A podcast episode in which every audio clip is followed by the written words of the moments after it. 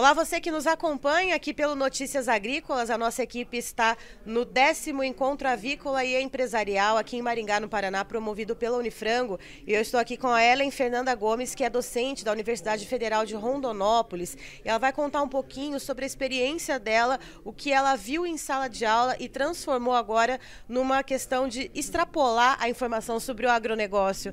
Ellen, seja muito bem-vinda. Muito obrigada, obrigada pela oportunidade. Na verdade, é, nós estamos aqui no evento da Unifrango, mas esse não é o primeiro trabalho que eu faço. Né? Então, desde o ano de 2019, eu comecei a escrever histórias que levassem um pouco de informação verdadeira sobre produção animal e qualidade de carne para as pessoas de população da maneira da população geral, né? É, isso, é, é, essa demanda surgiu tendo em vista que eu sou professora no curso de zootecnia e eu acabei percebendo que tanto os acadêmicos do curso, eles têm muitas dúvidas sobre o consumo de carne, o que, que precisa, o que, que não precisa, sobre a produção animal de maneira geral.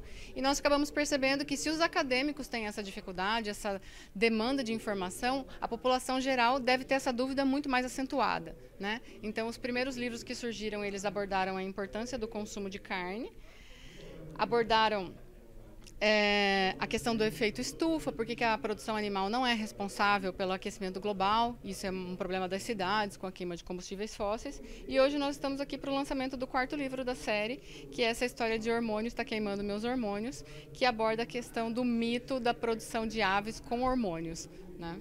E Ellen, isso realmente é uma coisa assim, a gente está numa mídia, Notícias Agrícolas é uma mídia uh, essencialmente do agronegócio, mas a gente faz esse esforço de tentar furar a bolha justamente para conversar com quem está na cidade uh, e eu, como consumidora, né, a gente está ali, é, nosso trabalho no agronegócio, mas a gente também está inserida em meios que não são do agro e se ouve muito a respeito disso. Uh, conta um pouquinho para a gente especificamente, então, sobre essa questão dos hormônios no frango. Uh, isso é, é, praticamente um senso comum, errôneo, né? Uh, então, conta um pouquinho para a gente sobre a criação, a ideia, então, de trazer essa informação para o público em geral. Tá, porque na verdade a gente percebe que existe um gap de informação entre aquilo que é gerado e produzido dentro da universidade, as pesquisas que vêm sendo realizadas, que hoje em dia têm sido as melhores possíveis.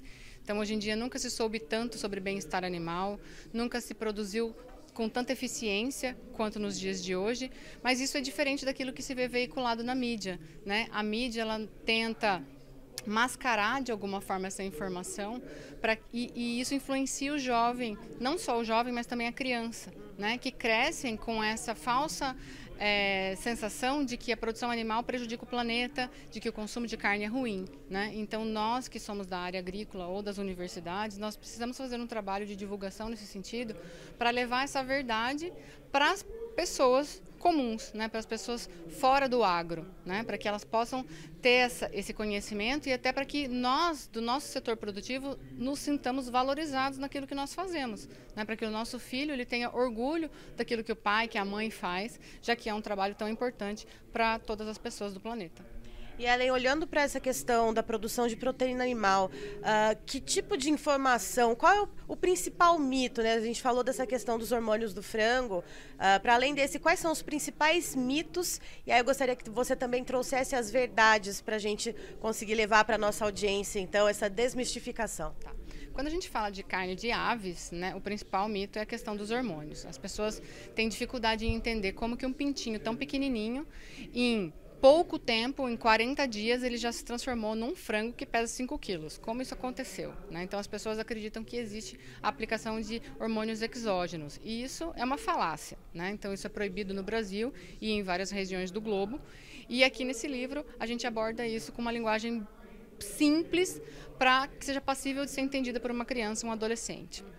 Mas existem outros mitos mais ligados à produção de carne de, de, bovina, no caso, né?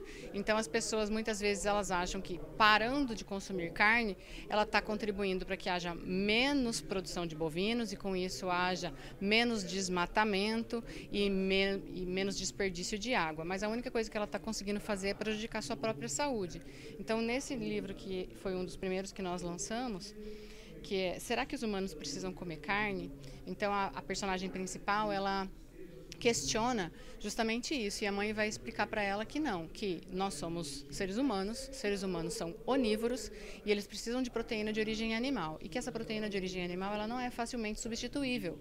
Né? Ela tem aminoácidos essenciais, ácidos graxos, que são super importantes para a saúde humana e que só existe na carne de bovinos. Né? Então, isso é extremamente importante. Então, ácidos linoleicos conjugados, que combatem até células cancerígenas, que é um tipo de informação científica que não chega para a população direta. Você não vê isso estampado na revista famosa. Né? Então, a população tem uma série de dificuldade nisso. Outra coisa que as pessoas às vezes se perguntam é a questão do efeito estufa, né? Porque eles falam que na digestão do ruminante há a produção de gás e esse gás é responsável pelo efeito estufa, pelo aquecimento global e tudo mais. Só que as pessoas precisam entender um pouco mais como é que isso funciona, né? Então nesse outro livro aqui. Será que a vaca quer acabar com o planeta? A gente aborda justamente isso. Como é que acontece a digestão dos ruminantes? Que gás é esse tão temido que a vaca produz? Né? E por que que, na, nesse caso, na produção de bovinos, ele não é responsável pelo aquecimento global? Mas a gente tem que se preocupar, sim, com a queima de combustíveis fósseis nas cidades, com o excesso de, de da população e desperdícios e hum, lixo. Né? Então, isso tudo passa a ser muito mais importante do que a produção de gás dos bovinos. Né?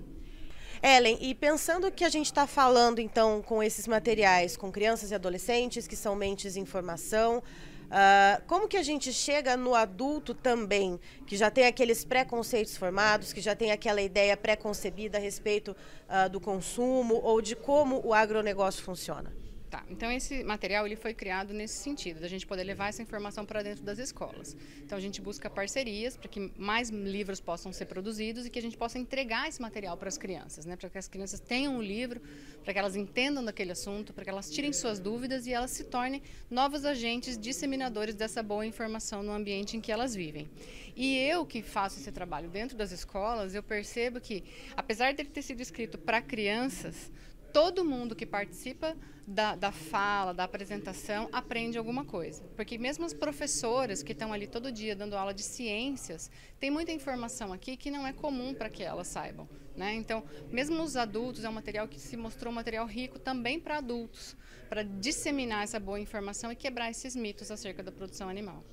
E pensando em tempos de redes sociais, que também uh, são conteúdos que são muito consumidos por crianças, mas principalmente por adolescentes, uh, como também entrar Uh, nessa área, Ellen, existe alguma ideia, alguma coisa nesse sentido de pensar em trazer essas informações também para as redes sociais, uh, ou até estimular para que essas crianças que estão tendo contato com esses materiais uh, levem isso de alguma maneira o objetivo é esse, né? Mas nós que somos das universidades ou do agro de maneira geral, temos que fazer um trabalho muito melhor de mídia nesse sentido, né? De divulgar as nossas verdades de uma maneira mais é, eficiente, né? Porque aquele jovem que tem contato com uma blogueira famosa falando alguma coisa equivocada sobre a produção animal, ele é uma vítima que a gente não tem acesso. Né? Então ele está lá seguindo uma blogueira famosa, mas ele não está seguindo a gente.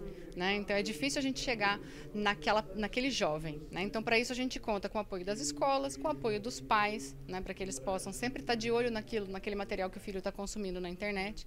Que isso surge muitas das vezes da falta de atenção que a gente dá para aquilo que a gente consome na internet de maneira geral. Né? Então a nossa opção é continuar fazendo o nosso trabalho de formiguinha.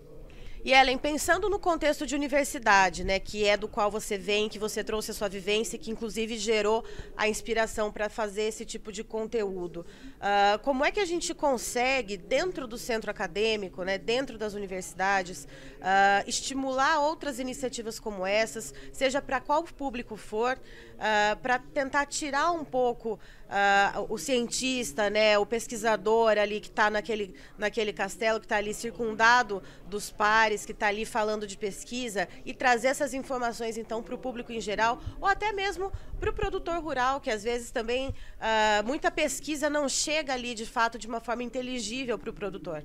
É, isso é um fato. Né? Então, com tanta tecnologia que nós vemos nos dias atuais, está na hora das universidades também se modernizarem um pouco né? e tornarem essa informação mais acessível, tanto para os produtores quanto para os jovens. Tornar todo esse conhecimento que é gerado é, mais interessante de ser consumido. Né? Então, eu acho que isso é uma coisa assim que urge ser feita. E nós, do agro, de maneira geral, temos que ter um olhar especial nesse sentido.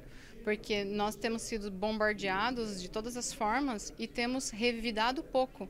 Né? A gente tem mostrado pouco todas as coisas que nós temos evoluído nos últimos 30 anos. Né? O agro evoluiu muito a, a, a, agricultura e a pecuária que era executada na década de 80 é completamente diferente daquilo que é realizado hoje.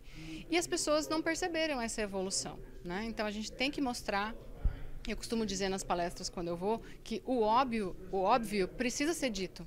Porque é óbvio para mim, é óbvio para você que está aqui dentro, mas as pessoas não têm a menor noção daquilo que a gente está fazendo, do grau de tecnificação que existe hoje dentro de uma propriedade rural e o quanto que a produtividade, a, a economicidade são importantes dentro desse sistema. Então a gente precisa divulgar. É necessário uma comunicação mais ativa e menos uh, de resposta, né? De apenas assim, ah, eu só vou responder quando me for questionado. E às vezes nem isso fazemos, né? Quantas desinformações a gente vê circulando nas redes sociais e ninguém responde, né? Não existe uma, um órgão que, que vai lá e, e, mostra informações verdadeiras sobre aquilo. A gente simplesmente deixa falarem mal da gente sem discutir. Então isso deveria mudar. Isso tem que mudar, né? Em prol daquilo que nós fazemos e do benefício dos nossos filhos no futuro. Então estivemos com a Ellen Fernanda Gomes, que é docente da Universidade Federal de Rondonópolis, nos trazendo as informações a respeito do projeto que ela criou. São livros que trazem informações desmistificando então os mitos do agronegócio para crianças e adolescentes e que acabam atuando como multiplicadores, né, Ellen? Exatamente.